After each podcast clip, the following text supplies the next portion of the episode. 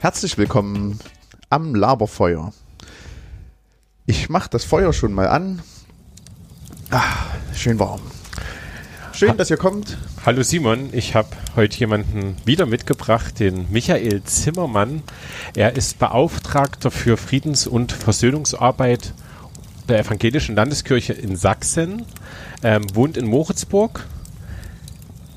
Was macht er gern? Sport seit zwölf Jahren, hat sich für den Schloss-Triathlon angemeldet, olympische Länge und ist verheiratet. Als das als kurzes Blitzlicht ähm, ja, ihm vorzustellen. Schön, dass du da bist, Michael. Ja, ich freue mich auch. Hallo. Ähm, am Anfang fragen wir immer unsere Leute, die am Laberfeuer hier mit uns sitzen, gibt es ein Accessoire oder einen Gegenstand, der dich ausmacht oder wo man, woran man dich auf der Straße erkennen könnte oder so, weil es sind ja nicht alle, die mit hier sitzen, die dich jetzt hören.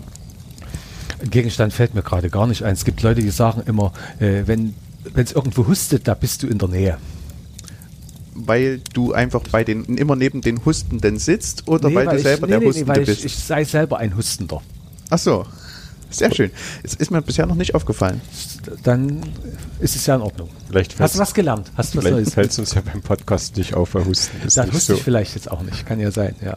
Wir würden gerne eine kleine Runde Wer bin ich mit dir spielen. Das heißt, jeder von uns hat sich eine Person überlegt und mitgebracht und versucht sie mit kleinen Hinweisen den anderen vorzustellen. Und die jeweils beiden anderen müssen so schnell wie möglich versuchen zu erraten, welche Person dem einen oder anderen denn im Hinterkopf ist. Magst du anfangen? Na okay. Meine Person hat einen Namen mit drei Buchstaben, hat eine Frau, ist gut geschmückt und manchmal erfolgreich. Ein, Hat, hat eine Frau oder? Hat, eine Frau. Ja, ich hätte erst Eva gedacht, aber das ist nicht. Nee. ich manchmal ein- Erfolg. Also ist es eine Person, die hier ähm, in unserer derzeitigen Medien ab und zu mal auftaucht? Ja, Ein, der Vorname hat drei Buchstaben oder Ja. der Nachname? der Vorname hat drei Buchstaben. Hast Na- du noch weitere Hinweise? Drei, drei Buchstaben, ein Name. Männlich. Ja. John zum Beispiel könnte sein. Wenn du einen Buchstaben weglässt, würde John passen. Aber John hat vier Buchstaben, deshalb. Es sei denn, es wird Jon geschrieben ohne H. Naja, deshalb sage ich Geht das? Buchstaben. Egal. Nee, nee, John nicht. Ist nicht Nein. John, ist nicht Jon. Ron. Nein. Das Also ist die- eine Kunstfigur Der Name, bei Harry ist, der Potter. Name ist schon in der Runde vorhin gefallen. Bin Wo- wir, ich's? wir, haben's uns, wir haben uns vorher besprochen. Bin ich's. Nee, Jesus wird aber auch mit mehr als drei. Gott hat auch mehr als drei Buchstaben. Ja, Außer ja, im. Englischen. Und der kommt so wenig in Mädchen vor, leider. Also es ist eine Person, die in Medien vorkommt als Sport. Sportler. Es ist ein Sportler, eine männlich, ein männlicher Sportler. Der Name ist vor uns schon gefallen. Als Ja. du mir erklärt hast, was olympische Länge ist. Nee. Sag, Uh, als ihr mir erklärt habt, als wer, wer gestern hier einen Podcast gemacht hat. Ach, der Jan. Jan. So, und wie, wer ist jetzt na, ähm, Kennst du, einen, kennst du einen Sportler, der Jan heißt? Jan Böhmermann. Ach nee, das ist ja, ein, Ja, ja, ein ja. Wortakrobat. Oh, ich habe schon so viele Brücken gebaut. Nee, wissen wir Wir, nicht. haben, Sag's wir jetzt. haben, vom, sag's. wir haben vom Triathlon gesprochen. Sag, nee, ich weiß es nicht. Ich, bin- Jan Frodeno. ah, ja, Den habe ich ja noch nie gehört. Siehst du? ich kenne den auch leider nicht. Schade, tut mir leid. Was- Steht so- nicht in der Bibel, da könnt ihr noch nicht kennen. Das Ja, ist okay. das- vielen, Das vielen Dank. in seiner, wenn er diese Bibel gehört. Genau. ähm, sag mal kurz, olympische Länge beim Triathlon? Meinst du, was das bedeutet? Nee, wie lang das ist. Olympische Distanz, anderthalb so, Kilometer schwimmen, 40 Kilometer Fahrrad fahren und 10 Kilometer laufen. Okay. Das ist was. Und da hat Leon Frodeno nämlich das erste Mal eine olympische, äh, eine Olympiamedaille, äh, olympische Goldmedaille gewonnen. Ähm, ah, okay. Jetzt meine Person. Ich habe jemanden mitgebracht, ähm, lebt nicht mehr. Ähm, wir kennen ihn wahrscheinlich nicht, obwohl wir alle von ihm etwas in unserer Wohnung stehen haben hin und wieder. Ähm, für uns drei hat er eine biografische Bedeutung. Ach so, ich dachte schon, das ist der Gründer von Ikea. Jeder in, im, im deutsch-kulturellen Raum hat ab und zu mal was von ihm in der, In der Wohnung stehen. in der Wohnung. Fröbelstern? Nee, ähm, hat sich um, hat angefangen, sich um Menschen zu kümmern, um die andere sich nicht gekümmert haben. Jetzt hat's, Adventskranz? Hat das was mit das Adventskranz ist, zu tun? ist, ja, Ist das, na dann ist es Herr Wichern. genau. Ich, das wollte jetzt ein bisschen punkten hier aus, aus der Vorlesung von Diakonie früher. ach so. Und als Gründer des Rauen Hauses und so. Deswegen habe ich eine Weile, genau, Johann Wichern, der den Adventskranz mit aber 24 Kerzen. Ja. Das versuche ich immer, versuche ich immer. Da muss ich jetzt meine Person nochmal ändern. Ich habe das Gefühl, sonst versau ich mit einem Schlag unseren Standard hier. Achso, nee, ich habe deswegen auch dich anfangen lassen, weil ich ein bisschen Angst hatte, dass du Johann Wichern hast und deswegen wollte ich ihn dir nicht wegnehmen. Ähm, meine Person hat, ist eher kleiner Statur, hat dadurch einen ähm, gewissen Persönlichkeitskomplex wahrscheinlich als Ausgleich für seine Kleinheit strebte er immer nach Großem. Na, ähm, Na, hat was mit nah zu tun? nee, das Ja, ist hier der. Napoleon? jawohl! Weil Achso, ich dachte, nah du meinst den anderen Franzosen.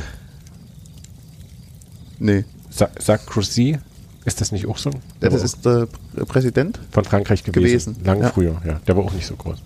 Ja, das, nach ihm ist, glaube ich, nach Napoleon ist auch der sogenannte Napoleon-Komplex benannt, dass Menschen, die klein sind, dazu neigen, sich zu großem Ja, aufzuschwingen. das ist auch ein bisschen Stereotyp.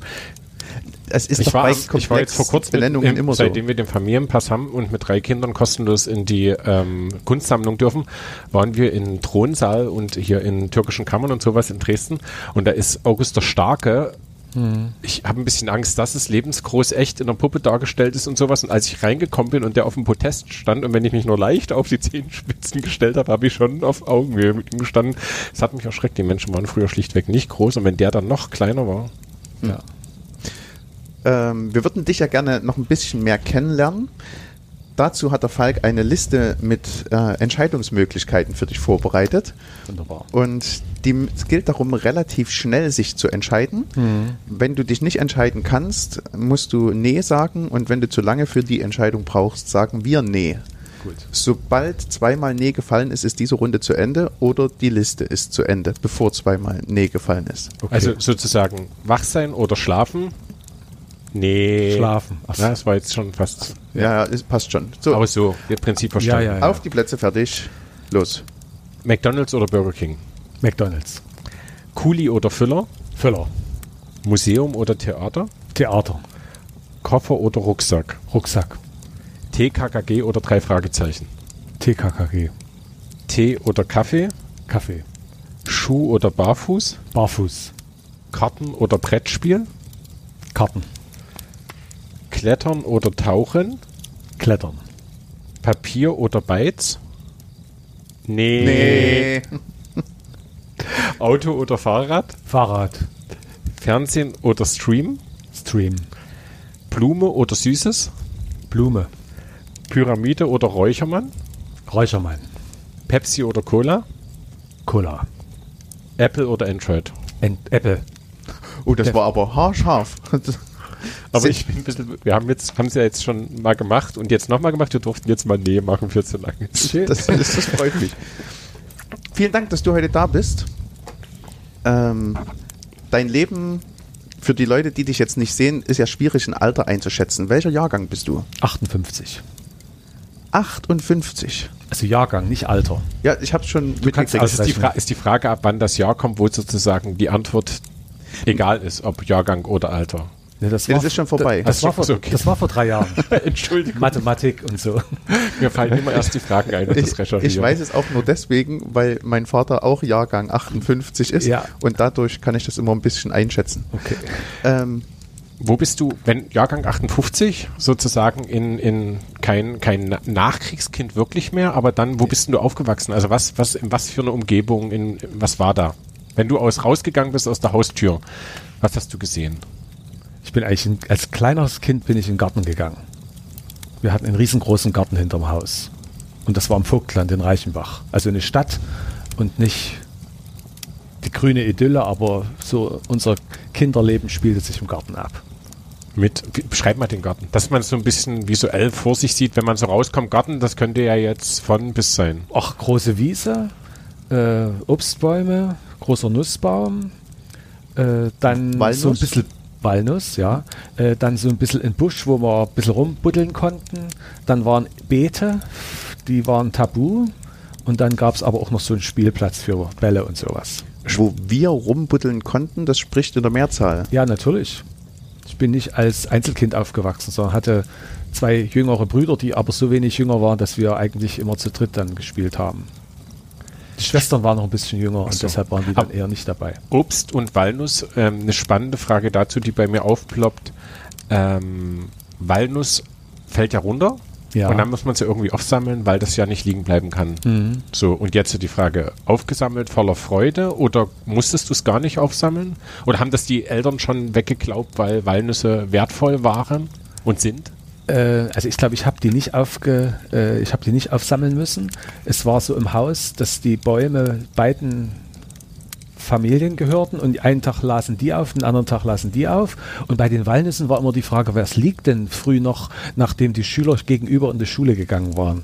Und die waren eventuell schon früher im Garten, um, um sich Walnüsse zu Die haben sich die Walnüsse geholt. Die haben sich die Das, Walnüsse äh, geholt. Stelle man Das- sich vor, man geht früh zur Schule. Und geht erst in einen fremden Garten, holt sich Walnüsse und dann. Ja, das mit dem Fremden würde ich gar nicht so betonen, aber es ist ja egal. Also man sammelt nochmal Walnüsse auf. Wäre jetzt in meiner Biografie nicht der Weg. Das war auch nicht mein Weg, aber Das finde ich spannend. das war immer ein Thema. Ähm, ansonsten, ähm, wie weit bis zur Schule? Nein, wie weit bis, zur bis Schule? zur Schule war es nicht weit sozusagen. Das war nicht weit, ja. Nee. Du konntest sozusagen direkt. Ich konnte gucken vom Frühstückstisch aus, wenn die Schultüren geöffnet wurden und dann konnte ich aufstehen, meinen Ranzen nehmen und in die Schule gehen. Sozusagen von der ersten bis zur zehnten. Nein, von der ersten bis zur fünften. Dann äh, sind wir umgezogen und dann so, war das ein bisschen anders. Und ähm, warst du eher ein zu spät Kommer? Weil es gibt ja manchmal eine Tendenz, je näher man dran wohnt, desto später kommt man. Nee, die ich war kein zu spät Kommer. Nee, nee, nee. Da war ich sehr brav. Ja, okay. Pünktlichkeit mit Bravheit, das ist ganz spannend. Was hast du, wenn, Ja. wenn sozusagen, du bist in die Schule gegangen mit dem atypischen Schulranzen, den man vermutlich in der Zeit hatte, Variante A oder Variante B und dann, wie war so ein Schulalltag? Also was, wie ging das? Du bist reingekommen und dann, wo, was würdest du beschreiben? Könntest du dich Da erinnern? gab es damals noch richtige Schulbänke mit solchen klappbaren Sitzen. Und da durfte ich dann meistens an einem, an, auf einer größeren Bank sitzen, weil ich ja schon damals etwas länger war. Ja, und dann hat man seinen Platz und dann ging das mit dem Aufstehen und Setzen und das übliche Spielchen in der Schule los. okay. Wie groß bist du? 1,92 jetzt. Damals weiß ich es nicht. Achso, ich dachte, du bist. Das klang jetzt so. Auch wie- schon ich, 1,92. ich war auch schon mal 1,95, aber es wird langsam wieder weniger. Nee, das ist, es gibt immer noch 1,92 an, das stimmt glaube ich auch. Aber es wird bestimmt mal ein bisschen weniger, das ist ja im Alter so. Wenn ich an meine Kindheit denke, gibt es immer so verschiedene Helden meiner Kindheit, wo ich entweder waren das Figuren aus Comics oder reale Personen. Helden aus deiner Kindheit, was ist das, wo du sagst, spontan fällt dir diese Person zuerst ein?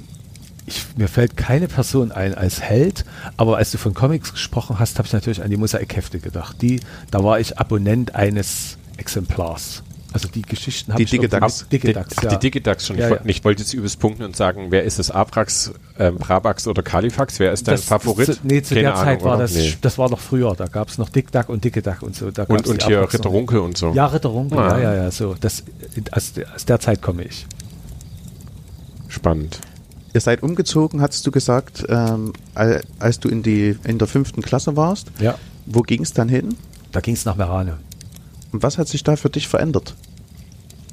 Ja, da war so ein bisschen die Kindheit fast vorbei. Äh, das habe ich dann im Nachhinein auch gemerkt. Da bin ich dann in die sechste Klasse gegangen und das war dann so ein bisschen noch ein Übergang. Irgendwie habe ich dann eher so die Erinnerung an Jugendzeit. Das war eher dann die Jugendzeit dort in Hm. Merane. Und Jugendzeit bedeutete, wo hat man nicht, wo hast du nicht dazugehört? Ist ja so eine, eine, eine klassische Frage. Ich könnte dir auch gleich sagen, Pionier und die Sachen sind wahrscheinlich, ist eine Mutmaßung jetzt, dass du kein Pionier warst und nicht, nicht in der FDJ ja. warst. Weder blaues noch rotes Halstuch noch, noch blaues Hemd. Das heißt ja sozusagen, dass ich ja fast mit der sechsten Klasse dann auch die Selektierung zu, die machen Jugendweihe und die machen Konfirmation langsam angefangen hat, die Jugendzeit. War das, war das prägend oder hat das keine Rolle gespielt? Doch, das hat natürlich eine Rolle gespielt. Ja, ja, ja. Weil da war ich so kirchlich sozialisiert, dass das für mich auch eigentlich keine Frage war. Meine Eltern haben das gewollt, aber ich habe das auch mitgetragen. Also es war, es war keine Entscheidung, die meine Eltern gegen mich getroffen hätten. Okay. Jugendzeit ähm, bei uns verbunden, die wir in der evangelischen Jugend arbeiten mit evangelischer Jugend, die ist ja durchaus schon, also Jugendzeit gibt es ja seitdem der Mensch ist, aber ähm, was war, als die Schule vorbei war und das Ganze weg war, ähm, was hast du in deiner Jugendzeit gemacht? Gab es da evangelische Jugend? Was hast du in deiner Freizeit gemacht? Was, waren, was war das, was dich da beschäftigt hat, wo du dich umgetrieben gefühlt hast? Also Schule, äh, ach du meinst Schule vorbei, mittags? Naja, nee, ich habe jetzt ja, nach ja. der 10. Klasse gedacht. Nee, nee, du meinst mittags. Wann, sag mal, Ja. wann war immer Schulschluss so ungefähr? 13.15 Uhr. in 13.15 Merane. Uhr, das ist das auch. An der Pestalozzi-Schule in Merane, 13.15 Uhr. Das ist, ist, dass man das heute mal hört, aber du bist sechs Tage in die Schule gegangen, deswegen, Ja, aber sonnabends nicht so lange. ja, aber damit konnte man auch die Woche grundlegend. Aber wenn das vorbei war, Ja. dann, Also dann gab es für mich äh, Arbeit für die Schule noch ein bisschen was. Also- Dann gab es Musik. Ich habe Geige gespielt als Kind und da habe ich immer mal geübt, aber habe mich auch öfter vom Üben gedrückt. Und dann als ich eher, ja, und da haben wir auch draußen gespielt, sind mit dem Fahrrad draußen rumgefahren. Und dann, als ich ein bisschen älter war, also als Jugendlicher, spielte dann schon auch evangelische Jugend eine Rolle. Nicht nachmittags, aber dann eher abends. Oder junge Gemeinde. Also evangelische Jugend Okay. fällt mir da ein bisschen schwer. Das hieß doch eher junge Gemeinde. Und was das so drumherum war. Wir bitten ja immer unsere Gäste sozusagen ähm, eine Bibelstelle mitzubringen, ähm, die gerade eine Bedeutung hat und die ähm, wichtig oder wo sie sagen, das ist gerade eine Bibelstelle, die möchte ich euch mitbringen an euer ähm, Laberfeuer und einfach euch vorstellen, weil es ja auch ein Stück Persönlichkeit ist. Bevor du uns mitteilst, welche Stelle du uns mitgebracht hast, hätte ich noch eine Frage so, kannst du dich erinnern, was so deine ersten Erinnerungen an Bibel sind? Also das Buch sozusagen, ähm, was, wo wir Christen drin lesen, wo wir Geschichten finden, wo wir Gottesbegegnungen finden. Kannst du, findest du da was, wo du sagst, ah, wenn ich so weit wie es geht zurückgehe, Bibel, das ist eine Erinnerung. Also wenn ich soweit ich zurückgehe, kommt sofort Anne de Vries. Sagt ihr vielleicht was als Kinderbibel? Die habe ich auch noch, dieses Exemplar habe ich wohl von meiner Patentante geschenkt bekommen. Und da vor allem die Bilder. Also das kommt dann immer wieder mal, wenn ich heute einen biblischen Text lese, der was mit einer Geschichte zu tun hat, wo es Bilder gibt, dann kommt mir nicht Paula Jordan, Schild des Glaubens, sondern Anne de Vries, die Kinderbibel. Bei mir ist es eher Käse de Kort. Diese, Ja. diese Bilder, die da zu Ja. den Bibelgeschichten immer noch Klar. aufploppen. Ja. Ach, jetzt habe ich wie wild genickt. Ich glaube, ich habe gedacht, dass du die meinst, die der Simon jetzt gesagt hat und habe wild genickt. Ich kenne natürlich alle Kinderbibeln, die es auf der Welt gibt, weil ich mir die angucke mit meinen Kindern. Ähm, das ist ja spannend sozusagen von den Bildern, dann später zur, zur Bibel. Ähm, ist in der Urgeschichte der Christen, dass wir uns die Bilder ja in den Kirchen auch angemalt waren. Erzähl mal, welche, welche Bibelstelle hast du uns denn mitgebracht? Oder sagst du, die würde ich euch gern teilen mal und mitteilen, wenn wir hier so zusammensitzen? Also die Bibelstelle, die ich mitgebracht habe, äh, hat was mit meiner jetzigen Arbeit zu tun, hat was mit meiner Familie zu tun und kommt fast in jedem Gottesdienst vor. Und deshalb finde ich sie so schön, weil ich nämlich immer wieder daran erinnert. Äh, das ist das Wort, das oft Pfarrer nach, dem, nach der Predigt sagen. Äh, Der Friede Gottes, der höher ist als all unsere Vernunft, bewahre unsere Herzen und Sinne in Christus Jesus, unserem Herrn. Ich persönlich liebe eigentlich die Übertragung von Jörg Zink noch mehr. Äh, Das ist auch so lang, aber trotzdem gut. Äh, Der Friede Gottes, der so viel mehr ist, als wir verstehen und begreifen, sei ein Schutzwall und eine Wacht um unsere Herzen und Gedanken, dass nichts und niemand uns von Christus trennen mag. Die ersten Bezug zu der Bibelstelle habe ich, dass den der Pfarrer zu unserer Trauung nicht am Ende der Predigt, sondern am Anfang der Predigt gesagt hat und dass das sozusagen unser Trauspruch wurde. Und meine Frau dann hinterher sagte, Mensch, ich habe immer gewartet, wenn der den Trauspruch sagt. Und da hatte ich gar nicht gemerkt, dass dieses Predigtwort eigentlich unser Trauspruch ist. Das zweite, Nee, kurz, jetzt kurz eine Irritation im Verständnis. Das ist euer Trauspruch. ist unser Trauspruch, Ach okay, es ja. ist euer Trauspruch. Aber ihr wusstet den Trauspruch vorher nicht? Nee, also erstens mal wussten wir ihn nicht bis zu der Trauung und ich habe ihn mitbekommen. Meine Frau sagte hinterher, ich habe immer gewartet, dass der Pfarrer den sagt und sie hat sozusagen äh, den benannten Trauspruch mit dem üblichen Segenswort in der Predigt verwechselt, weil der ja in jeder Predigt oder nach jeder so. Predigt gesagt wird. Und das heißt, das bloß jetzt zum Verständnis finde ich ganz spannend.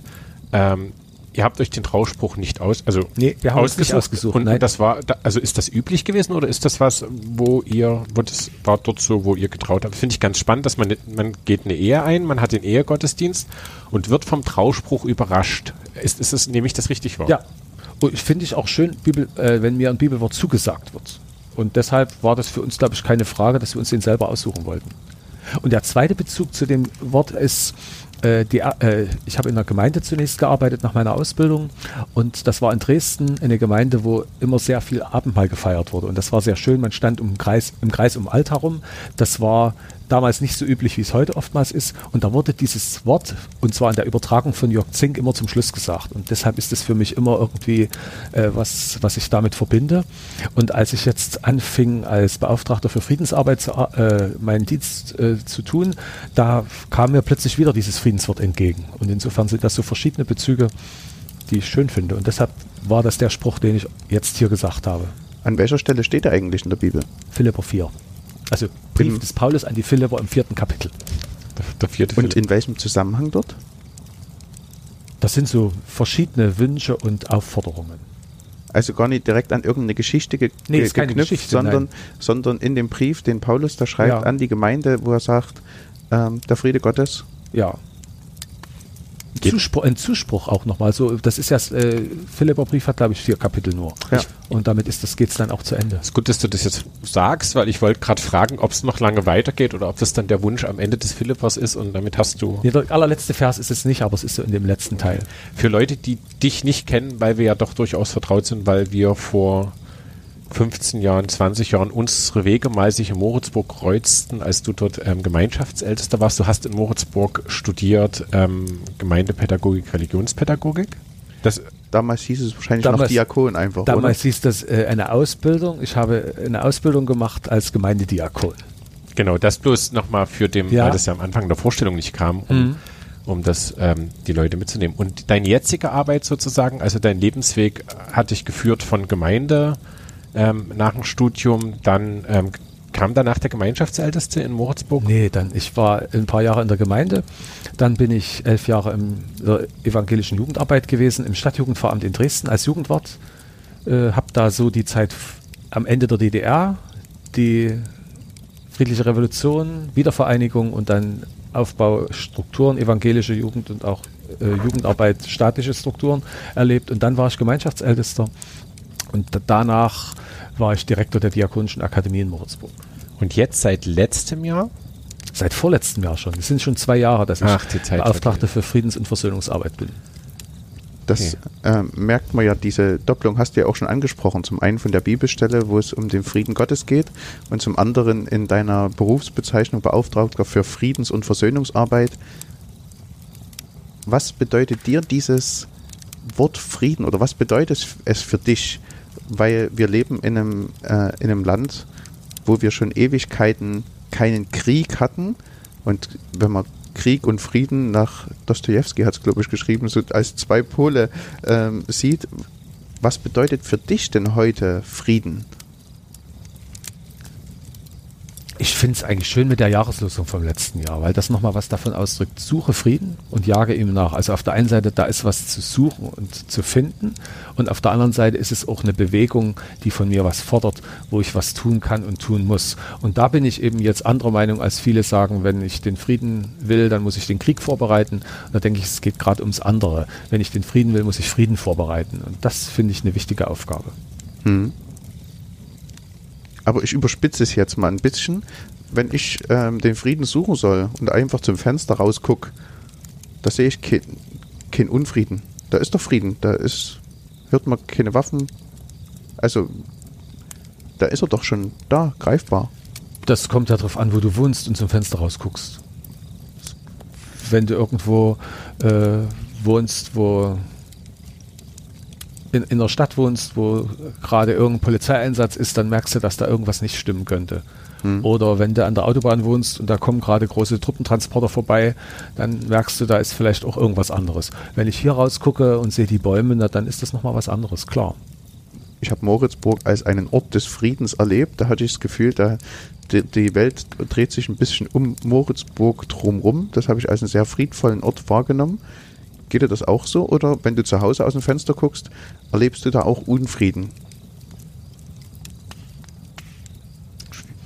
Naja, ich könnte jetzt mal überlegen, ja, wenn ich jetzt in die Natur gucke, dann sehe ich irgendwas Friedliches. Da ist Moritzburg wirklich ein wunderschöner Ort mit einer schönen Umgebung, Wald und Wiesen und alles.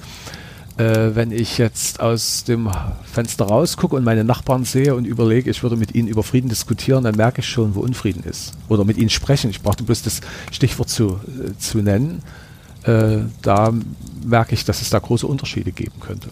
Und da, da, kommt, da kommt dann plötzlich was von dem normalen Leben, was nicht bloß die Idylle der an manchen Stellen in der Natur ist. Hm. Und dann fällt mir natürlich auch ein, denke ich jetzt gerade nochmal an unser Moritzburger Fenster.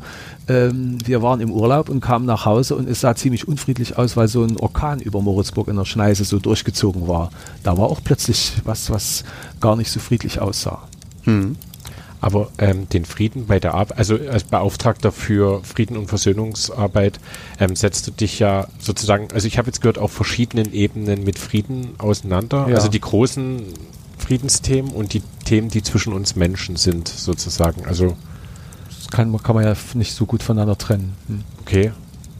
Ähm, beschreib mal so ein, so ein, vielleicht so ein Alltag oder so, so also wie ist das mit über Frieden ins Gespräch zu kommen? Oder Weißt du, was ich meine? Dass man so, ich stelle mir das, man kommt, geht ja nicht hin und sagt, wir sollten mal über Frieden reden.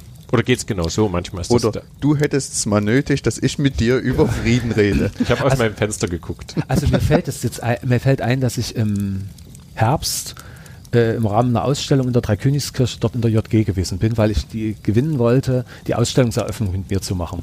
Und da bin ich eingestiegen, habe gesagt, ähm, stellt euch jetzt mal hier auf, hier drüben ist die Seite der Dienst in der Bundeswehr ist ein Friedensdienst und da drüben ist die Seite, der Dienst in der Bundeswehr ist kein Friedensdienst. Und welches das, Bild hat sich da ergeben? Das sind die große Breite. Also die standen nicht ganz äh, in den Extremen, aber sie standen ganz gut von hüben bis drüben. Und das war sofort ein Anstoß, äh, dass ich mit den Jugendlichen ins Gespräch kam. Oder sie auch mit mir. Und ich hatte sofort das Gefühl, die waren ja, im guten Sinne elektrisiert. Also die, die waren, das war die die haben so einen Anstoß gekriegt und haben gesagt, ja, das ja stimmt. Und wie ist denn das eigentlich? Nee, es ist doch lieber so oder es ist so. Und damit waren wir im Gespräch. Das mhm. fand ich sehr passend und das war für mich auch ein Zeichen dafür, dass das Thema ein Thema ist, was Menschen bewegt. Mhm. Auch junge Menschen.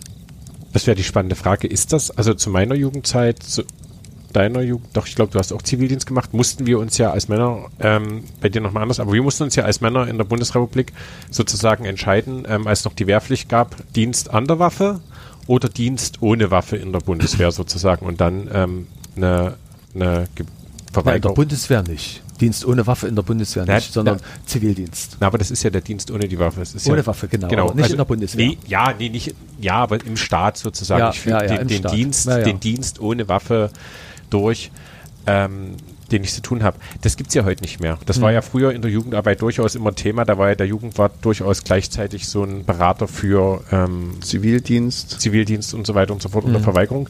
Ähm, wie nimmst du das heute wahr? Wie würdest du sagen, finden die Gespräche statt, wenn du kommst, weil du Friedensbeauftragter bist? Ist es ein Thema im, bei den Menschen?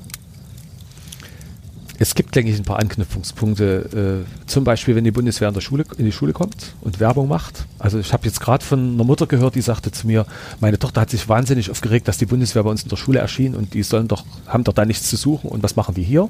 Also dann kommt plötzlich die Frage, wie stehe ich dazu? Ähm, das kommt als Thema, wenn's, ähm, wenn durch die Nachrichten gerade irgendwas Aktuelles äh, geschoben wird das kommt im, als Thema, wenn es um Berufswahl geht, jedenfalls an manchen Stellen, wenn dann so jemand heimlich sagt, ach, ich liebäugle doch mit der Bundeswehr und äh, mache dazu was. Es kommt auch mal als Thema, wenn jemand aus seiner Familie was hört. Also ich habe jetzt eine nicht mehr ganz junge, also 22-Jährige getroffen, die hat gesagt, mein Grund, mich mit dem Thema auseinanderzusetzen, war mein Opa, der mir erzählt hat, wie er im Krieg äh, als Soldat gewesen ist. Okay.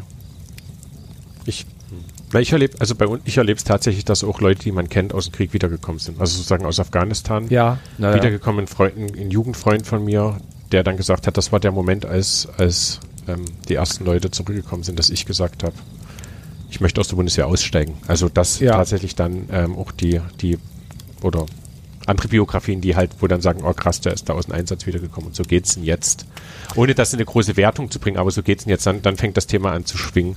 Und das ist aber eben auch ein Punkt, der heute oftmals verschwiegen wird, dass es nach wie vor Kriegsdienstverweigerung gibt. Es gibt Leute, die aus solchen Gründen dann plötzlich sagen, ich habe mich zwar freiwillig gemeldet und wusste auch, dass ich nach Afghanistan, Mali oder irgendwas muss, aber ich habe gemerkt, es geht mit meinem Gewissen nicht. Es gibt es nach wie vor in Deutschland. Nicht nur, dass es das Grundrecht im Grundgesetz gibt, sondern dass es eben auch Leute gibt, die das machen. Aber ich glaube, es ist auch ganz schwierig, Menschen zu verstehen, die da aus dem Krieg wieder zurückkommen. Na, also genau, das sind jetzt zwei Sachen, aber das eine möchte ich nochmal jetzt ähm, sozusagen ähm, fokussieren ähm, und nochmal stärken. Wir leben in einer Demokratie.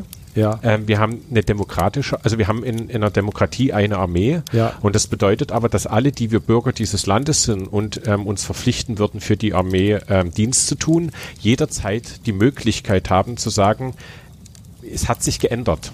Also das ist, ich möchte nicht mehr. Mhm. Ähm, und das ist ja schon ein Zeichen auch dafür, dass wir in einer Demokratie leben, egal ob es dann ganz einfach wird oder nicht. Also das habe ich jetzt gehört und nochmal zu fokussieren, weil das man ja manchmal vielleicht gar nicht weiß, wenn man im System drin ist. Ich weiß es nicht, wenn man im System Bundeswehr drin ist und dann plötzlich sagt, boah, jetzt wird's anders. Also wenn man Ding, also ein Koch zugucken und das leckere Essen essen ist was anderes als am Herd stehen und das Essen zu kochen. Also es ist nochmal eine ganz andere ähm, Erlebnis und so kann es ja bei der Bundeswehr dann auch sein, dass man dann drin ist und plötzlich dabei ist und sagt, oh, man kann sich jederzeit entscheiden, rauszugehen. Glaub, Genau, und das gibt's auch immer wieder und ich denke, das ist auch wichtig, dass das Jugendliche wissen, äh, wenn sie jemanden kennen, der in so einer Gewissensnot ist oder dass sie es auch für sich selber wissen, äh, das kommt vor, auch wenn es dann manchmal verschwiegen wird. Und das andere ist, die Bundeswehr ist eine demokratisch legitimierte Armee und damit untersteht sie auch den gesamten staatlichen Gesetzen und sie wird ja auch vom Parlament beauftragt in Deutschland. Das ist in Deutschland anders als in manch anderen europäischen Ländern. Es ist also nicht die Idee von irgendeinem General, wir ziehen jetzt nach Mali, sondern das braucht den Beschluss eines Parlaments und das Parlament wählen wir. Also insofern ist das nochmal Unterschied zu manch anderen Armeen in der Welt. Ja, es gibt auch kein Präsidialrecht, der quasi eine bestimmte Zeit lang einen Bundeswehreinsatz befehligen könnte Genau. oder die Bundeskanzlerin das nicht. Aber wenn ich jetzt, also ich, ich mache es nochmal und damit würde ich dann abschließen, an der Stelle zumindest, ich bin, wäre jetzt bei der Bundeswehr und ich merke, ey, es geht gar nicht mehr, dann kann ich, und ich weiß gar nicht, was ich mache, dann kann ich sagen, okay, ich rufe mal den Michael Zimmermann an. Zum das wäre zum Beispiel eine Option tatsächlich, Ja, oder? wenn die, ja, na klar. Auf der Internetseite der Landeskirche steht das Wort Kriegsdienstverweigerung und da kommt man auch bei mir raus. ich, Das, ich bin jetzt gerade noch an, an dem Thema an einer anderen Stelle angedockt, weil ich äh, gerade überlegt habe, unabhängig vom Bundeswehrdienst, ob in den kleinen Kämpfen, die ich kämpfe, in menschlichen Beziehungen, wo Streit herrscht, wo manchmal eingefahrene Situationen sind, es nicht gut wäre, im Grunde genauso eine Gewissensentscheidung zu provozieren, zu sagen, du kannst dich jetzt entscheiden, aus diesem Krieg auszusteigen. Du kannst dich jetzt entscheiden, dem Frieden nachzujagen, auch wenn du dich in deiner Ehre verletzt fühlst. Also diese Kriegsdienstverweigerung in den Konflikten, die wir tagtäglich kämpfen. Das war gerade ein Gedanke, der mir sehr gefallen hat. Auch wenn ihr nicht darüber geredet habt. Das war nee, ein das, ist ja Gedanke. auch, das ist ja was ganz Schönes. Also ich, ich weiß nicht, also, na, jetzt mag nicht über meine Frau und mich reden und wie das uns gelingt, weil ich habe nicht mit ihr vorher geredet. Aber was ich ganz spannend fand, ähm, dass mein Sohn letztens, ich bin nach Hause gekommen, na, am Samstag haben wir Ach, ganz lange über deinen Sohn gearbeitet. reden ist weniger Problem. Na, ich möchte ihn würdigen. Nein, ich war beeindruckt. Also ich bin aber von meinen Kindern ja immer beeindruckt, weil ich ein Vater bin von meinen Kindern. Ähm, ich bin nach Hause gekommen und da habe ich gesagt, habe ich etwas gesagt, eine Emotion geäußert und die Reaktion, die Rufus, ähm, wie er auf mich reagiert hat, war, dass er gesagt hat, ach Papa, da haben wir heute schon mit der Mama drüber geredet oder gestritten oder so. Ne? Also so einfach, es war schon da emotional stark. Ich möchte das jetzt nicht nochmal haben. Ähm, und das fand ich, das fand ich so anrührig, dass ich gesagt, also das hat mich wirklich angerührt und, und da denke ich, ich bin so glücklich tatsächlich darüber, wenn ein Sechsjähriger eine höhere Kompetenz hat an der Stelle als ich. Als könnte ich wirklich, wenn ich mich erhitze, wir kennen es ja manchmal, wenn wir unter Kollegen reden und dann ist mir das Thema ganz wichtig, dann diskutieren wir, wir streiten da ja nicht und nicht so oft verletzend. ähm, aber wir haben jetzt einen Ja. Versöhnungsbeauftragten. ähm, und, und, dann, und dann zu sagen, aber stellt euch das mal vor unter unseren Kollegen, wir müssen es ja gar nicht auf Beziehungen oder Ehe, aber unter unseren Kollegen plötzlich zu sagen, Leute, ich merke gerade, das wird heftig. Ich muss mal aussteigen oder ich möchte gerade aussteigen. Ähm, das, das gelingt, also da ist eine, das ist spannend und da finde ich tatsächlich das Thema Frieden und miteinander zu arbeiten und Kompetenzen zu entwickeln ähm, eine spannende Sache. Also das ist auch nochmal was, wo ich denke, das gehört zu meiner Arbeit mit dazu, die Frage Umgang mit Konflikten. Aber den Vergleich mit der Kriegsdienstverweigerung würde ich nochmal nicht so schnell ziehen, weil dort geht es darum, dass ich aus Gewissensgründen sage, ich kann niemanden mit der Waffe umbringen. Hm. Und das ist nochmal was, also Konflikt geht niedriger um los. Also ich hm. kann natürlich jemand mit Worten umbringen. Das geht auch schon. Aber das ist noch was anderes als die Frage, ich steige aus einem Konflikt auf, weil der gerade dabei ist, sich hochzuschaukeln. Also das wären für mich nochmal zwei Sachen, die zwar was Anknüpfendes haben, aber die Gewissensentscheidung aus dem Kriegsdienst zu verweigern, ist da, glaube ich, nochmal eine ganz andere Dimension. Ja, ja. ja. ja. Es, die, die, die banale, banale philosophische Feuerlagerthese, die ich hier an der Stelle quasi äußern würde, wäre sozusagen der Streit um irgendetwas ist der Streit und der der, der, die Armee ist ja, die streiten sich ja nicht wirklich darum, sondern die sind ja ein Machtinstrument, um mhm. einen Streit, also das ist jetzt banale Feuerlagenphilosophie, ähm, und dann ist tatsächlich vielleicht die Arbeit an dem, wie gehe ich mit Konflikten um und wie kann ich den anderen auch annehmen. Also es ist vermessen, ich bin kein Politiker zu behaupten, ich könnte damit umgehen, wenn eine andere politische Strömung als ich ähm, völlig konträr ist und ich sage dann, Leute, das wird mir hier gerade zu emotional, wir müssten mal runter, mache ich mich ja auch verletzbar. Ne? Mhm. Aber das ist ja. die Konfliktebene und die Armee, die Austragungsebene. Aber macht sich der, der für den Frieden ein, sich für den Frieden einsetzt, nicht immer verletzbar? Also ist ein Ausbruch in Richtung Frieden oder in Frieden nachjagen nicht immer eine Position, wo man scheinbar zurückzieht oder sein eigenes Recht zurücknimmt und dadurch verletzbar wird?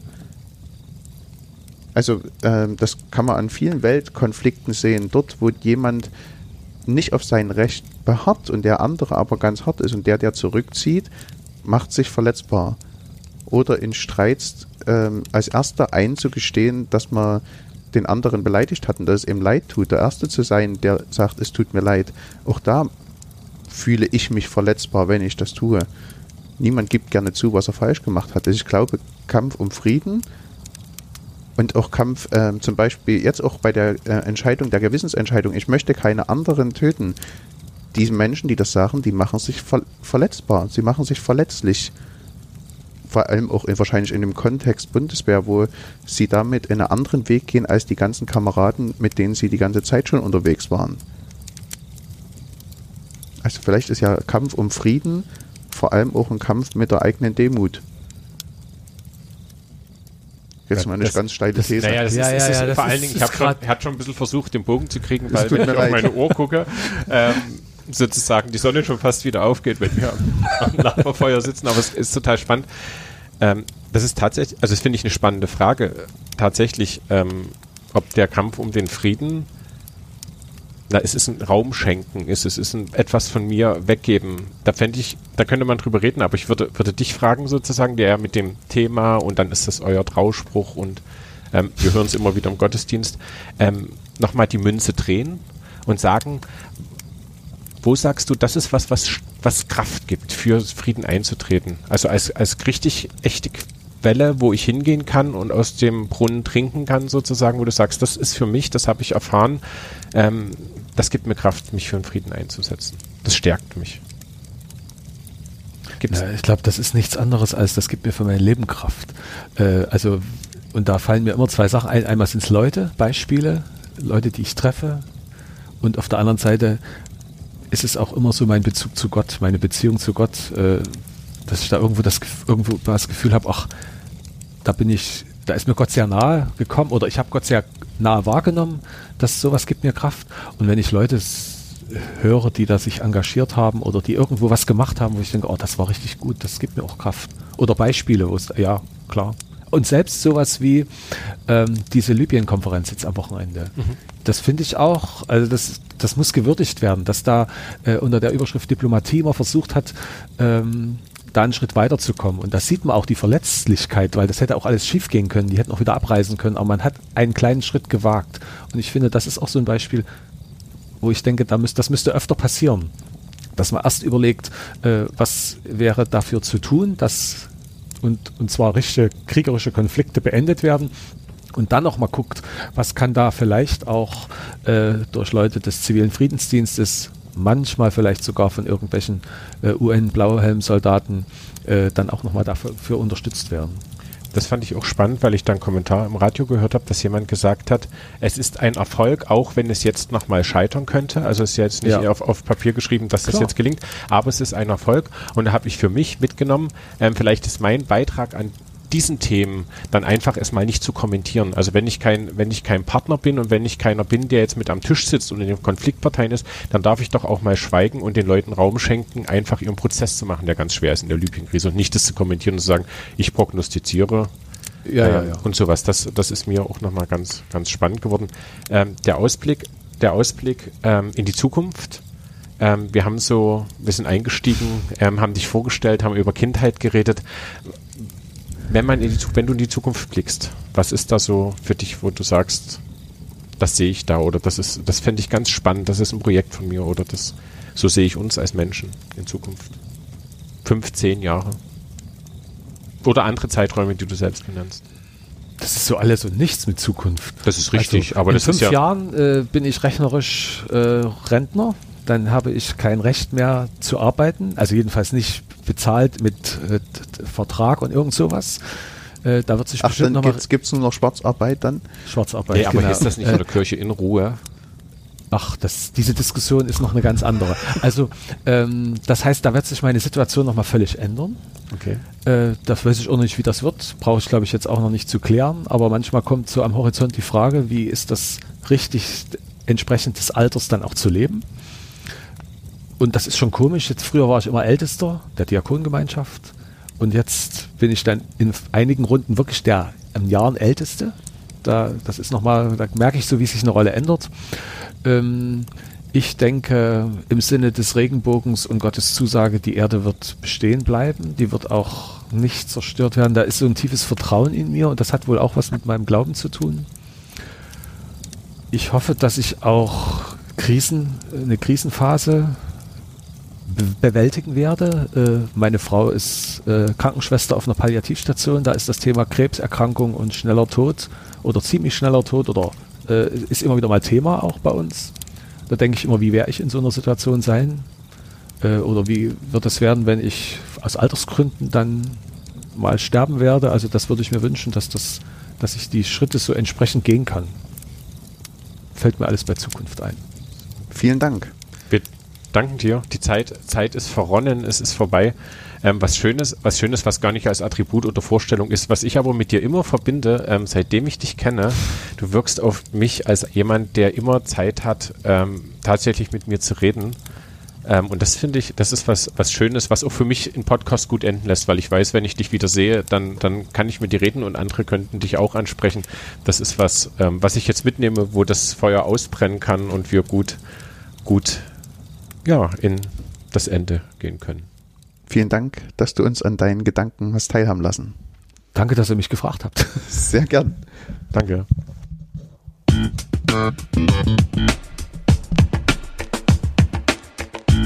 Thank